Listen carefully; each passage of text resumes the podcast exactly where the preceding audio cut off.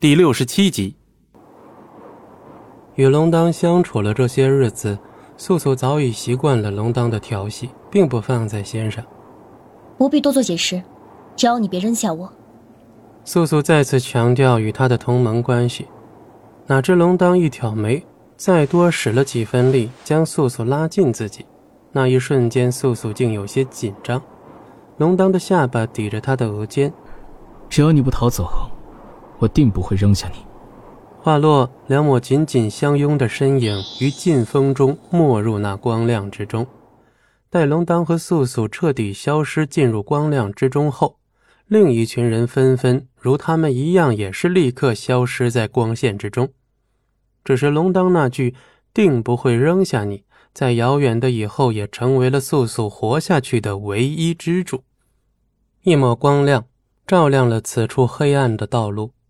由上方的光亮处下来，才知道原来这里还有一个地下迷宫。在龙当和素素来之前，此处没有一丝光亮，没有一丝人声，倒是有些潮气发出。地上和石壁上都附上了一层厚灰尘，看来这里已经很久无人来访。好在龙当随身带了些火烛，在这条路的入口处立有一块明显的石碑，碑上刻着。乱入者死的文字，但即便是站在入口处，也能感觉到逼人的寒气。素素已肯定水幽石就在这条道路的深处，本就无惧生死，更何况此刻已经接近目标，怎能就此放弃？踏出步伐，素素首先迈入，龙当一弯嘴角跟了上去。这地下迷宫湿气极重，又静谧的如此诡异。这里四处都是石壁，越往里越能清楚地听见一些轻微的滴水声。有水的地方就有河流，即便无法原路返回，前方应该也有出去的路。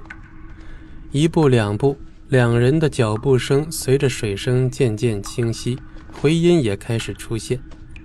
再行一步，忽的一支利箭从前方的石壁中直直射出。径直的射向走在前面的素素，素素连忙掏出雀跃镖，化作长剑欲抵住利剑。不过龙当先一步，用他的利爪把飞剑截下。此刻龙当立于素素前方，素素抬头之际，已撞上龙当没有任何杀气的目光。我又救了你一次。素素会心一笑，欲说什么，便被他人的声音打断。王，素影。龙当见着硕影，并不惊讶，他用了疑问的语气，是因为看见了素素胸前的血迹。素影来晚了。硕影在龙当跟前扶手，龙当轻轻挥手，示意并不碍事。你怎么会来这里？九渊没同你一起，他现在哪儿？龙当不自觉的一瞥素素，他的眉头是紧锁着的。硕影依旧低着头。如今。仙居已被大批人马围攻，我本被仙先生困在结界中，待仙先生与其他人来会面时，才硬闯了出来。本集播讲完毕，感谢您的收听，我们精彩继续。